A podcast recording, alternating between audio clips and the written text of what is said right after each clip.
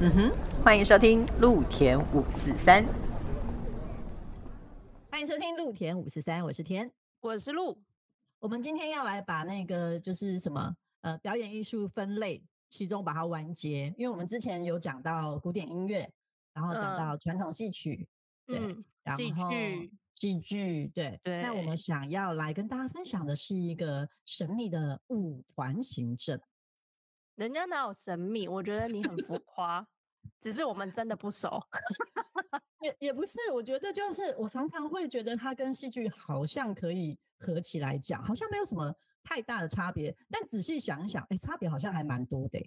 有啦，都是有一些那种很细致的不同啊，大方向可能都大同小异，但是实际执行上面，我觉得总是会有一些细致的。不同，就像乐团也是一样嘛，对不对？对，然后可能还有一些就是等大家的一些刻板印象，比如说舞者对对对舞者是不是都绑包包头，然后永远都要站踢脚，对，而且就是还有那个什么都有天鹅颈，好好羡慕，绝对不会驼背，羡慕天好美。好，我们今天的我们今天的那个我们今天来宾也有天鹅颈。哦，对，也还是要把天鹅颈，就是 伸展，边伸展天鹅颈边跟我们讲话。我们来今天欢迎我们的来宾芳华，芳华耶，Hello，Hello，大家好，各位露天五四三的听众朋友，大家好，我是芳华。那芳华麻烦你就是要伸长天鹅颈，然后跟我们介绍一下 你现在你现在的单位跟你你的工作内容是什么。好，我基本上呢，我是一个自由接案的工作者，对，然后不小心就是在这个领域二十年超过一点点。哦天哪！对我二零零三年开始就是从事艺术行政，然后就是在高雄的舞团当艺术行政的工作。对，可是我们刚刚私底下在聊天的时候，你一开始出来的时候，你的背景不是舞者，不是舞团呢？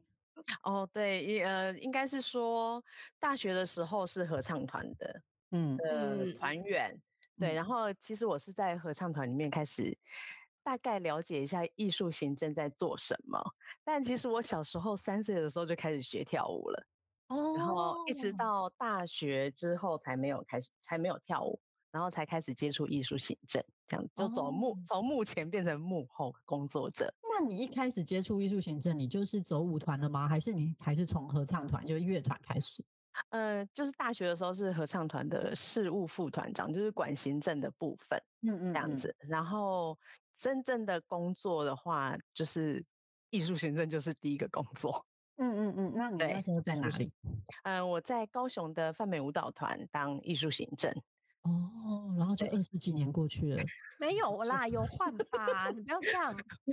如果这样可以待很久，我不相信这是方法。在泛美就是专职当艺术行政做了三年，然后后来就开始到处乱跑这样子。中间有当到过公关公司哦，当那个专案的策企划。然后又到朱宗庆打击乐团的教育系统，然后就是当他们的行政柜台的秘书，嗯，然后之后还去过印刷 厂当过专案计划，然后接下来印刷厂的经验很不错哎，那个我们就可以 note 起来，行销很需要，对，行销很需要。我在印刷厂终于知道什么是。那个做书的时候，就是他们说几台几台，那个对对，要会算台数，算台 数，对对对，然后要多大的要几开这样子，对。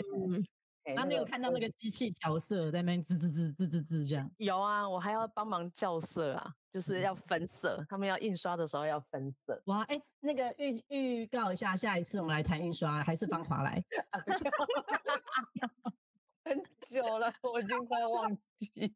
好好，那我们回来舞团，我们回来舞团。对，然后之后就开始自由接案，然后有接过，呃，现在还是高雄市左派舞蹈协会的秘书，然后也是做行政，然后还有红舞制作，嗯嗯嗯，对，然后两两制造剧团。哦，那大概就是对韩杰，然后就是目前是这几个是比较固定合作的对象，当然范美还是继续有在合作。哦，所以我刚刚没讲错啊，二十年就这样过去了。对，因为范美跟我有那个血缘上的一点 关系。原来是这样。哎，那我要问，我们刚刚前面讲的这些刻板印象啊，嗯，都对吗？基本上是没错。就真的哦，小时候就真的头发绑这么紧，为什么？就是一定要绑包包头啊，上，尤其是上课的时候，哎，而且都要收的很干净，不能有杂毛，哎。对，就是那发胶就是要一直，就是上课平常上课还好，就是把它梳干净就对了。老师是绝对不会看到这样子，刘海就是垂两边这样，不可以，就是要不能有两根蟑螂须这样。哦，no，不行。因为转圈的时候会刺到眼睛，哦哦哦，在上课上面一直拨头发，老师会发疯这样子哦，所以包包头是一定要，然后要穿舞衣啊，嗯，因为他这样子的话，肢体才会比较看得清楚，老师会对你的身体会看得比较清楚。像你们刚刚说天鹅颈啊，就是一定要绑绑起来，这样子脖子才会露出来，然后声音这样子很美，让很高傲的。对 对对对，我也觉得就是舞者有一种，而且走路他们都很挺，一定是外八字啊啊，一定外八吗？通常外八。哦，真的吗？我也想的是那种很优美，然后走路是会翩翩起舞的那种感觉，没有是不是？没有，就是但是脚都很脚都算是蛮直的，嗯，然后一定是抬头挺胸在走路，嗯，然后通常会可能就是比较外八一点点。你只要看到那个走路比较外八一点点，然后体态就是很直，拉的很直的，那通常是学舞的哦。对，那大概学多久，这个习惯就会刻在骨子里，忘不掉？学多久哦？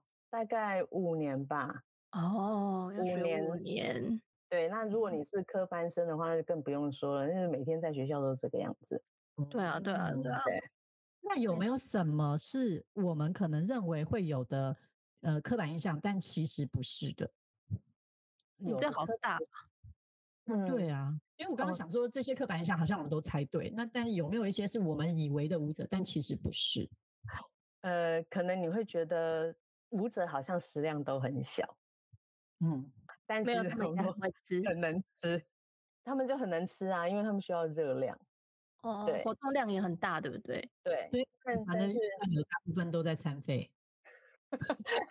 但是有时候像学校会在呃，应该是怎么说？因为我在左派舞蹈协会，就是我们的办公室就在左中舞蹈班里面，所以常常会看到舞蹈班的学生他们上课的状态。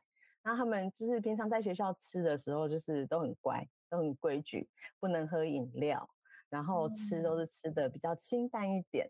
对，那是学校的规定，因为他们每天都会量体重。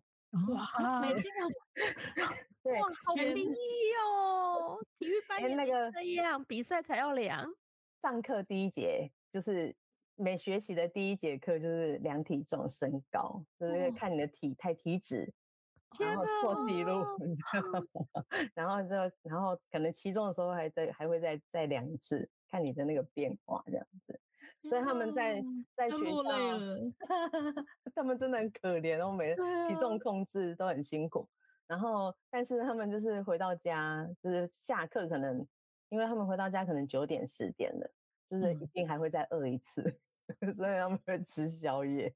对，然后隔天早上再体重控制，然后晚上会去吃宵夜这样。所以我认识我认识跳舞的人，他们都瘦瘦的，可是他们都很会吃。哦，那那倒是我之前也是，就是看到舞者，我原本也以为他们就是，嗯，或者是正常食量，但是问题是我真的遇到的时候，就天啊，他们吃的好多，嗯，很恐怖，他们一个便当可以吃光光。嗯，然后可能因为我们那时候我们就是可能就是前面吃正餐，然后还带他们去吃点心，点心完又有什么小点，然后就是那个你知道，就晚餐前再吃一小点点东西，然后再吃晚餐。一路上就是带他们出去的时候，一路上都可以一直吃，一直吃，一直吃。觉觉得他们肚子好像肚子好像没有底，没有底。对，然后我那时候还想，我还问说，请问你们现在还吃得下甜点吗？可以，没有问题。对。他们有 不同的味啊，对，甜点是必要的，对对对，他说甜点是必要的。我想说，Oh my god！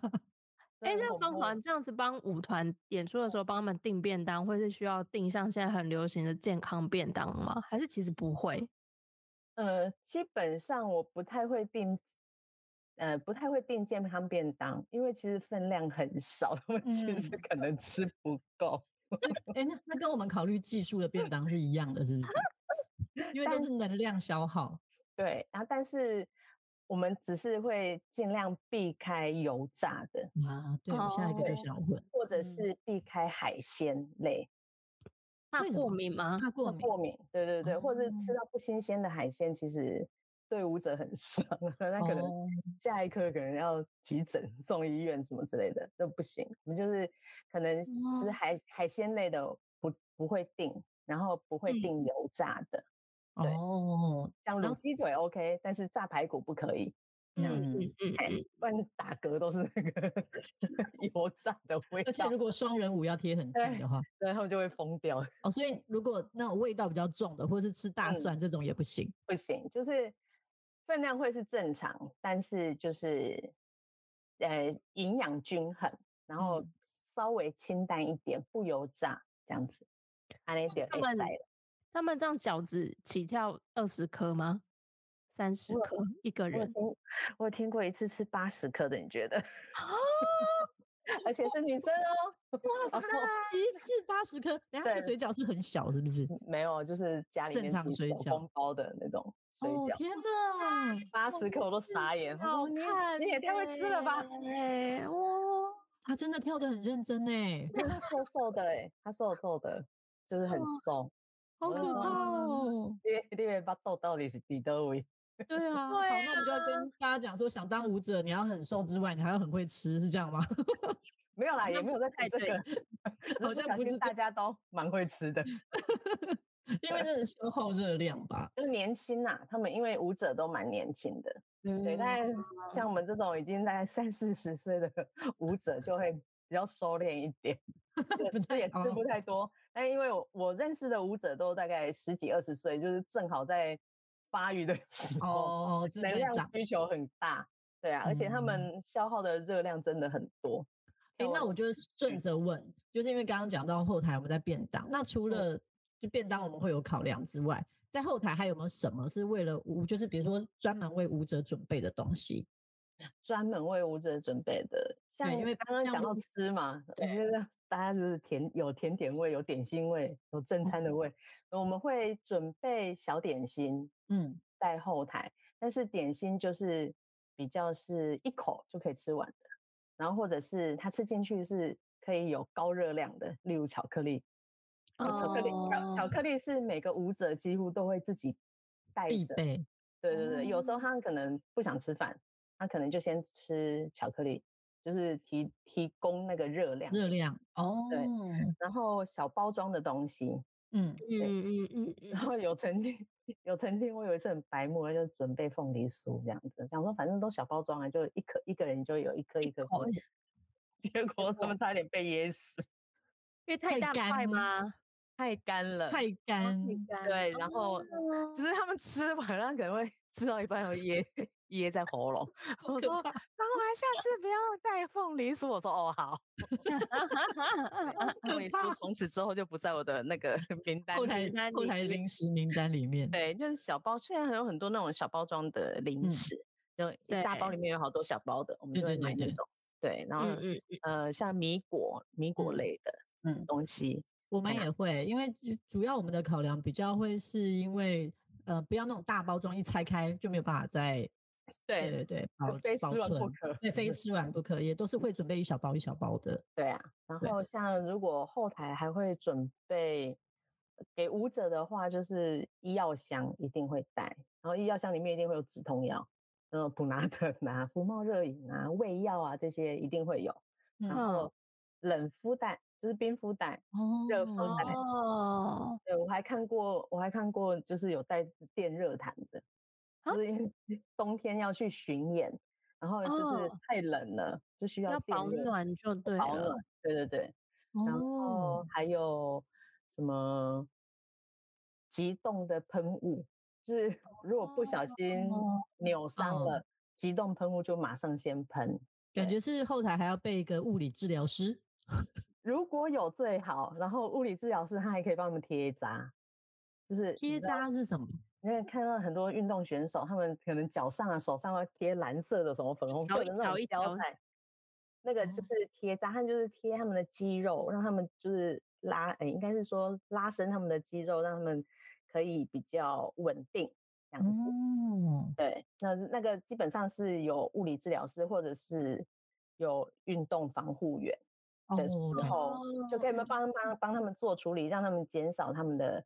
伤害的几率这样，所以是真的会有，就是有可能会有。有，因为像像我上去年的年底，就二零零三二零二三年年底，我就跟那个呃左中舞蹈班他们要巡演，然后因为他们是一整个月都在演出，几乎没有什么休息，所以就是他们到最后的场次是在就是回到高雄演，然后 高雄他们就派了派了他们平常。上课的时候都会教一些运动肢体调整的老师，就是他就是物理治疗师，就直接进驻大东那个剧场的后台，然后带带诊疗椅，然后贴扎，然后谁有问题谁就上诊疗床这样，然后就开始帮他整理整理他的身体，然后帮他贴扎，然后再让他们上台这样子，然后就会比较减少他们受伤的机会，然后让他们的身体可以马上恢复。让他们可以上台。可是，可是我一问，所以比如说物理治疗师，你刚刚讲说他有状况，他就上那个诊疗台。可是他现在台上是正在演出的状态吗？就是他可能他可能这一场 run 完一次的时候，才可能彩排完，然后中间休息的时候赶快整理身体这样子。哦，对，对然后或者是有护物理治疗师的好处就是说，他如果真的在演出，他临时受伤了。他可以马上帮他先处理，让他可以接下一个舞码，他可以上台，哦，不用有缺席这样子。嗯，因为我们台湾很少有候补舞者这件事情，他不太有可能说，我今天这个人受伤，我真的就马上有另外一个人可以替补他的位置。嗯嗯嗯，对，舞者自己也都很小心自己的身体啦，因为真的要找要有替补舞者这件事情，那个除非那个舞团人很多。对，所以你如果真的遇到演出，然后真的舞者怎么了？嗯，那你有遇过像这样状况，他就缺席演出是有办法的吗？通常老师会知道说今天这场演出可能会有状况，嗯，然后他就会马上换位置，马上换位，马上换位置，变换变换他们的内容，就是他可能本来是六个人。对，他可能是排某个队形，可能是一个三角形，可是因为少了一个人，所以那个三角形就不会是三角形，他可能就变成前面两个，后面三个，就变成五个人。对，他本来他要排一个三角形，因为剑形嘛，第一中间有一个人，然后第二排是两个人，第三排是三个人，然后他就会改变队形，所以舞者要马上知道记那个新的位置。对，哇塞，在演出前的彩排。就是马上再换位置，这个这个我看过大概五六七八次。哇塞，这个好考好考验好考验哦。对啊，对啊。像我小时候自己去参加比赛，舞蹈比赛，然后 我们要上台的时候，我们的道具不见了。哇塞，你说要上台的时候吗？要，我们就是在本来在那个外面在练习，然后我们要准备好我们的道具，要就先放在一边。然后大家就去可能去洗手间干嘛的，然后就 忘记我们的我们的道具就放在旁边。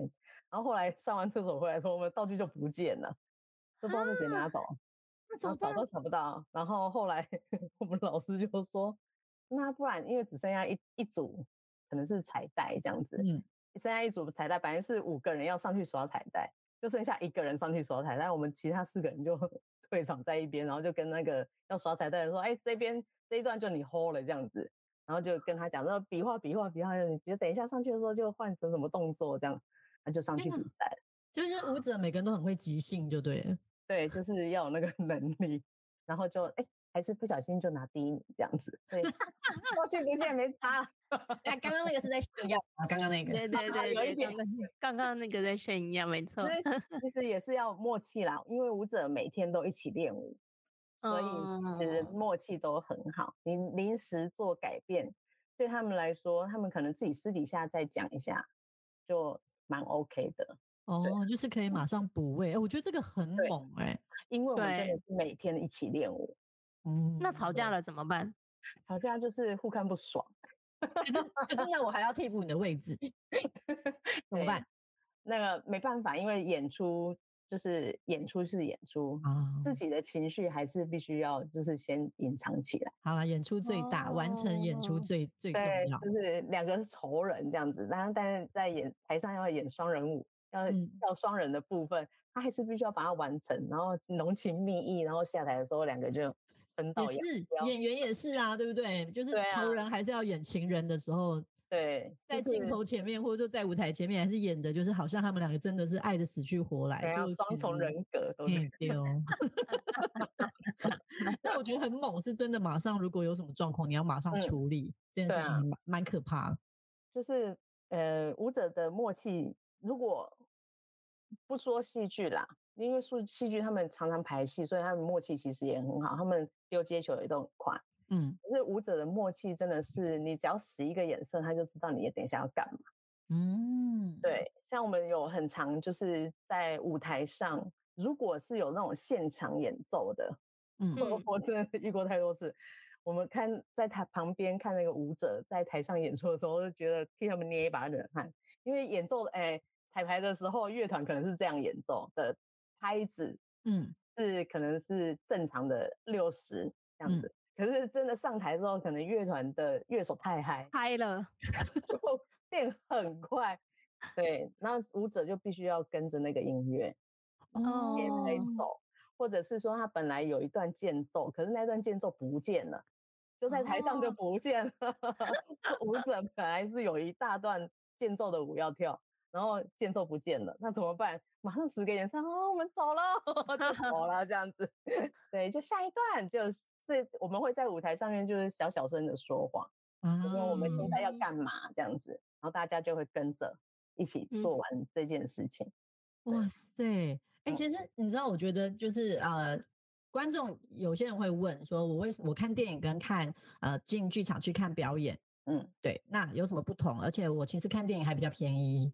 但我看我进剧场其实要花比较多的钱，嗯，观众们告诉你贵就贵在这里，好不好？就每一次都不一样哦。对，因为你说就像这些即兴，也不能即兴，可能就是舞台上的一些反应，不管是戏剧也好，音乐也好，舞蹈也好，也是一样的。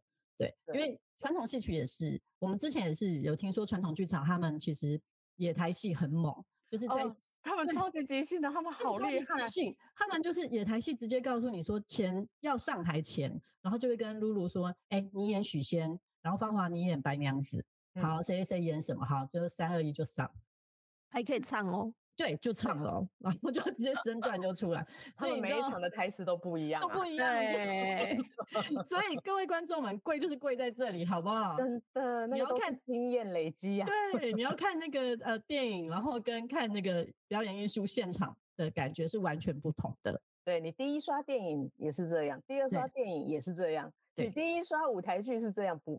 第二次刷不一样，不一样，而且是同演员哦，哈，或者是还是可以跟你不一样，还是会不一样，对，真的没错，时时有惊喜，好不好？对，我们现在来回来，我想要问舞团内部的，嗯，对，因为呃，剧团当然我们就知道说，可能就是会有一些，比如说行政或什么，然后你会不会有驻团的演员，对不对？那有驻团的舞者，我们有常听驻团舞者。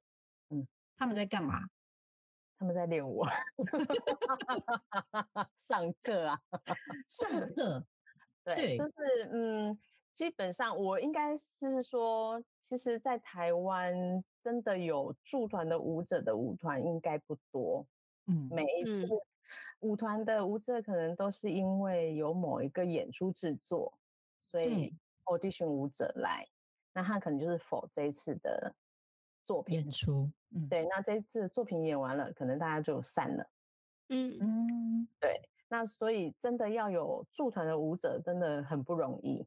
嗯，因因为要养这些舞者，那个后面的金钱，对，压的团要吃两个便当，他们的他们的肩膀会很重，这样子，团长的肩膀很重。对，所以就是，但是如果说今天我我这个专案进来排练。那他们就是来上班的时间，就是通常会是蛮固定的，可能五到八个小时都是排排练，然后来来的第一件事情一定会先上暖身课，可能是一个半小时到两个小时的暖身课，让他们的身体可以 warm up，就是热起来这样子。嗯嗯嗯。然后很那通常热身的呃就是暖身的课程通常会是芭蕾，就是哦，对，为什么？为什么？因为像因为。蛮就是我们撇除就是民族舞蹈之外，所有的舞蹈，西方的舞蹈都是芭蕾为非常重要的基础。基础哦，对，像你是就即使算你是跳跳当代舞蹈、跳现代舞蹈，它也是会有芭蕾的一些基本动作。对，街舞呢？街舞，突然跳一跳，像像起来，像到了。街舞的话，就是有街舞自己的暖身，那可能比较像爵士舞的暖身的方式，它可能动动身体的方式不太不太一样。对对对，但是基本上会是芭蕾。刚刚看到芳华有点想要揍我的感觉，擦汗擦汗，然后又想说，哎，我想一下，我之前带过的爵士舞者他们都在干嘛？对，然后呃。就上完暖身课之后就会休息嘛，休息一阵子之后，他们就开始进入排练的课程。那排练的话，就会看今天编舞者他要排什么内容。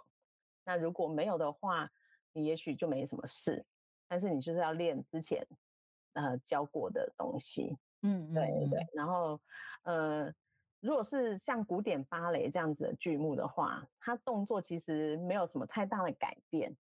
嗯，对，那就就是一直不断的练习，他的舞步不会有太大的变化，除非说这个编舞者他想要有一些小小的不同，啊，双人舞的技巧可能要高一点，或是比较不一样。那像当代舞蹈的话，他们就很蛮重视，就是编舞者跟舞者一起创作发想动作，啊，可能编舞者讲一个概念，然后舞者他就会依照他自己身体的能力，然后去做出。去符合可能编舞者想要的，所以他们会一直不断的 try 动作，嗯，对对对对，然后这个时间就会花的比较久，嗯，对，共同创作的感觉，嗯，对，嗯，那他们也是会，比如说舞者也是会上班要打卡，嗯，然后结束后下班打卡，也是也是会登记啊，今天有来上班这样的打勾勾，然后几点到几点，因为有没有早退？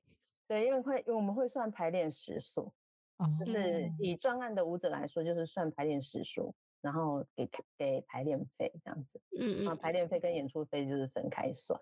嗯嗯嗯嗯。那可是如果这个舞团是有能力养他驻团的舞者的，嗯，他的呃工作的模式也是像这样吗？也是差不多，因为他们最主要的工作就是要跳舞嘛，所以就是上课啊、排练，这是很基本的。那有的时候像我们可能要出去。推节目要去做宣传，我们通常会有校园宣传的行程，那就会需要舞者们可能到跟着一起到现场，然后做一小段的演出做推广。对，那他就是会带着舞者一起出门。对，那专案舞者跟驻团舞者他们分别有什么不同？保障不同，或者福利不同之类的？呃，专职的舞者就是驻团的舞者，就是一定会有劳健保。对，嗯，那就是，然后是固定的月薪，哦，他们也是拿月薪，他们是固定月薪。然后如果是专案舞者，他就是拿专案的这个费用，排练跟演出费用。然后他们就是，呃，我们会保雇主意外责任险。那劳保的话，就是会就是以部分工时的方式下去算算劳保的费用，这样子。嗯嗯嗯，对，通常还是这些基本的一些保障还是会有啦。对，但是跟月薪就是跟驻团的舞者比起来，驻团的舞者他就是固定拿月薪，但他要做的事情就可能就再多一点，他可能就是要跟着出去校宣的人。对哦，我也有听过说驻团舞者他要做行政或做其他的工作，这样 一定会有的 因为人力不足啊。你要拿 拿月薪，你就要做多一点事情嘛，对，这是一定的啦。所以他除了做行政之外，他也是要去练跳舞，还是要保持身体的一定的一些，我觉得是肌肉记忆，对不对？对，身体的记忆非常的重要。哦，所以驻团舞者就是又要跳舞，然后还要做行政，但是做一点点的行政，一点点，强调一点点，一点点，一点点，他们能力范围的的事情。因为我们还是像以我自己做行政来说，我就会觉得舞者他们就好好的跳舞，嗯，因为其实跳舞真的很累，他可能跳完了之后就每天就这样头昏眼花这样子。然后做行政的话，就是做他们背后的那个支撑，让他们把其他的事情都处理好。这是我我我自己做行政的一些看法。我会觉得你跳舞就好好跳舞，然后行政的就我来处理这样子。对，因为我们以前像在南部，我北北部可能比较完整，在南部的舞舞团就真的非常多，就是舞者兼做行政。非常多，嗯嗯嗯，对，你要领月薪就是要这样，然后我都会跟他们说，因为我都我后来都是专案接案，直接专案的人，所以我都会跟舞者说，一般平常你们舞团里面的行政你可以就是自己处理，但是如果真的要到了演出，你可能剧场周所有的事情，拜托你就不要再管了，你要把它交接给我。然后我帮你处理所有后后端行政的事情，你要填 填劳报单，你要你要分配化妆室什么的，我可以帮你处理啊，你就专心就是在台上的事情就好。没错没错，怎么样都还是要有一个专门的人去处理这些事情。对啊，总不能 在台上跳跳彩排跳一跳，就说领钱，那个便当来了，赶快去接付钱这样子，不可以，不行不行？就是。这样他会就是会分心啊，他反而很容易受伤。嗯，对，表现也不会不好啦。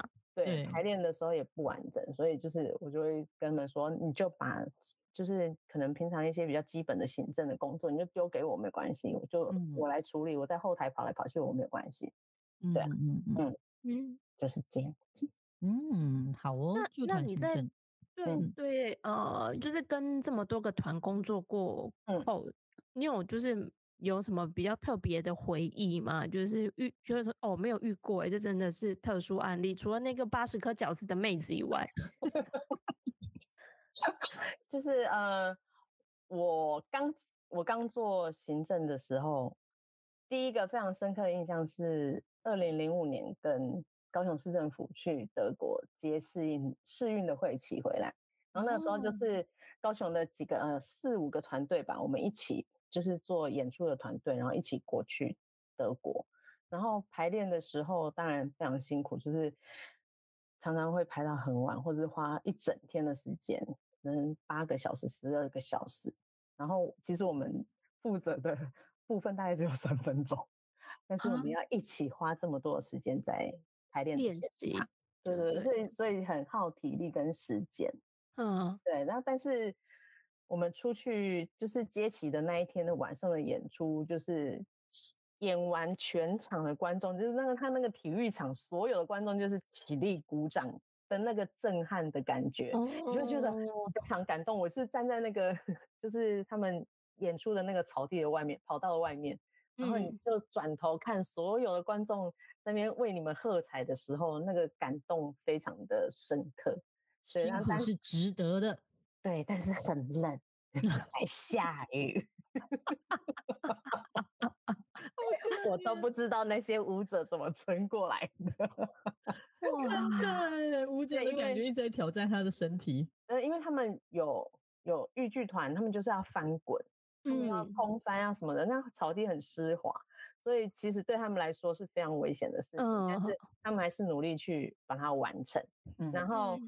我们还有高雄的另外一个城市芭蕾舞团，他们耍水袖，所以就是套在手上的那个长袖子，有没有？嗯。然后下雨都沾湿啊，就很重，耍的。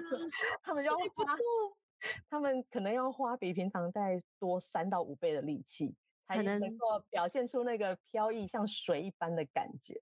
哇塞！然后我们舞团是跳莲花，就是因为都是民族舞蹈。就是跳莲花，让他们要穿一个非常大片的裙子拖在地上，然后后面是后裙子上面会有莲花绑，呃，就是缝在上面。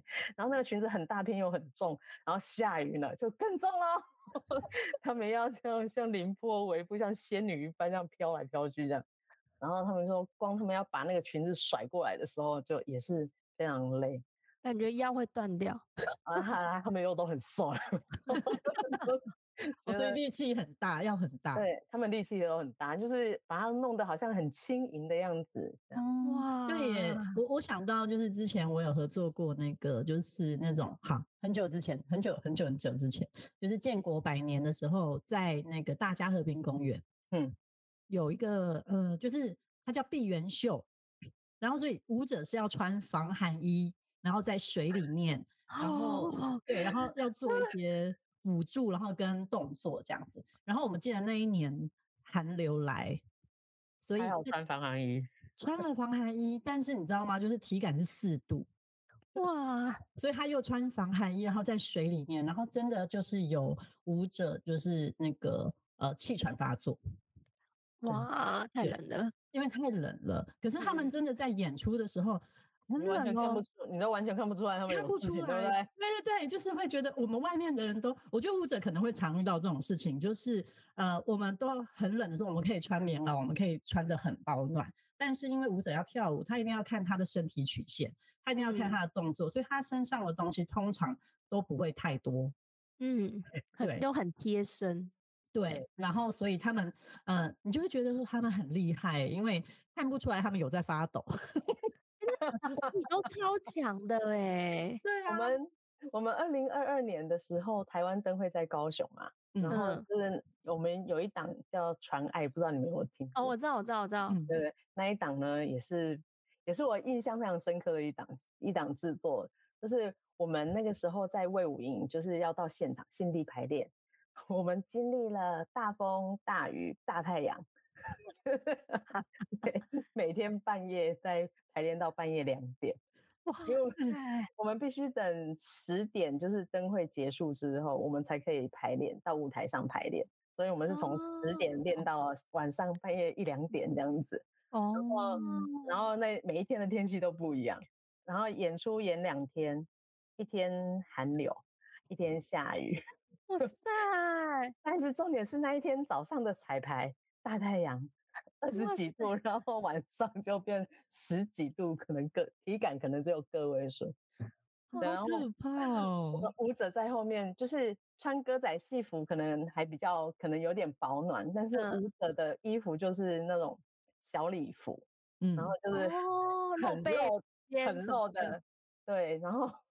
我们舞者在台下的时候是挂围巾啊，戴毛 哎哦，不能戴毛毛，因为他们舞头发头发有头饰跟假发，所以说穿大衣，然后把每天把自己包的跟什么一样，然后就说啊准备上台要就全全部全部都脱光光，然后里面就只有一件那个吊带的 衣服，小小可爱这样，小短裙这样子，然后露出双腿，然后都觉得 他们上去怎么不会心脏麻痹？对，真的，而且他是真的是瞬间呢，真的。他们然后一下来，一下来，旁边的人就是旁边我们工作人员就是开始每一个人都发外套这样子，嗯嗯，然后要保暖，然后要上台，然后再全部都脱光光这样子。对啊，这一定一定要，而且真的他们就很担心他们身体，然后还下大雨，还造演这样子，因为是可是演到一半的时候下大下大雨，那地板呢？因为舞蹈表演很重地板。对啊，就就湿的地板，他们很 滑哎，啊就小心呐，那我们就自己小心了，滑倒了就是马上站起来再继续跳这样子。哦，我的天呐，就是那个天气，就是对于我们要户外演出来说是一大考验，真的真的，好难哦。然后还有另外一个是。我印象深刻是那阵子我被搞疯了，什么什么？就是疫情的时候，大家都要做线上节目嘛。对。然后那个时候，呃，就是高雄市政府文化局就是有给大家，呃，给就是跟我们团队说啊，大家可以申请那个补助提起疫情的补助的。对对对对。然后就是我们要做一些节目，就是放在网络上给大家看。然后我们。就是我们舞团就是有说，那我们就把历年就是呃票房可能很好的作品，就是把它剪辑成精华版这样子，然后这样都没问题啊。计划自己写，然后主持人自己当主持稿自己写这样子，然后剪片的时候自己去跟那个摄影师一起剪片这样。然后，但最重要的是那个音乐的版权。嗯，我们演出的时候，我们都有申请音乐使用版权。嗯，然后所以那个其实没有很困难，也没有很复杂。可是当你要变成线上的时候，那个手续就是又更复杂。那因为那时候我我完全没有接触过这一个，我可能是演演出的使用版权，我我可以。但是线上又是另外一回事，嗯嗯嗯，我就写了好多外国信件，然后去外文的信件去问那个授权使用，对，可不可以授权给我们舞团做使用？这样我还要寄那个片段去给他看，我们那个当初演出的时候是这个样子，这样子，对，然后还要等他回信，然后等他说授权 OK 可以，然后要授权要多少钱？但是我觉得还很还算幸运，就是很多。作曲家他们就是很乐意，就是无偿提供给我们做使用这样子。哦，对，所以在版权费我就没有花很多钱，但是花了我很多时间。我那时候真的是，就是我觉得有一点求助无门，因为好像没有人遇过，就是。因为你做线上，它的那个什么流量要怎么算？对对对，因为它是影像的那个，对，跟我们平常在表演说，你说以几场，然后观众多少人，那个状况不太一样。而且那个时候他们那个。我忘记是哪间唱片公司跟我说，你看你要先去申请那个重置费，嗯的授权，然后所以你才可以上网做上网的那个授权。这样，我说重重置是什么鬼东西？应该是说疫情期间那真的让艺术行政嗯重新学到了非常多的东西，对对对，不断开外挂。对，很多技能都在那个时候，对，重新再打开这样，因为因应疫情有太多太多要去因应变化的东西，对，那是上排练呐，对，然后还有什么呃，光是观众席的规划也是啊，什么梅花座啊，你要弹吉人啊，对，那真的也是很崩溃，对，那个梅花座也是。一大一大考验，一大考验，天，那个感觉可以另外开一集慢慢讲。然后都觉得，哦，我们干脆都不要演好了，因为你知道，真的，如果梅花座的话，那个人数算起来真的是会比一半一半以上，对对对，一半还要再多。对，所以你那个时候光是可能演正常演一场都不一定会回本，演一半，那个那就更惨了，那就倒倒倒不如不要演，大家要不要花这个钱？对，真的是，哇塞！我觉得好，我觉得非常开心，就是可以知道很多舞团的秘密，然后也没有秘密啊，但是真的没有秘密啦。对，就是真的知道说，蛮知道这件事，这些事情。对，不会不会，你刚刚分享的东西，我们有很精的，食量大的部分，八十颗饺子的部分，现在只记得这个，今天整集最记得就是八十颗饺子亮点。对，亮点，而且是 小姑娘的感觉，小姑娘是女孩子哦，女孩子。对，如果有图像或大家可以就是想象的话，就是那种就是穿粉红芭蕾舞裙，然后绑着包包头，然后那边很优雅的吃着八十颗饺子 的画面，非常厉害。对，今今天这一集的画面就是这个，太惨了。哦。好哦，那我们今天在这边的话，我们非常感谢芳华来跟我们分享，就是舞者、舞团、艺术行政的一些甘苦谈。对，谢谢大家，谢谢芳华，谢谢芳华，谢谢感谢，拜拜，大家再见，拜拜。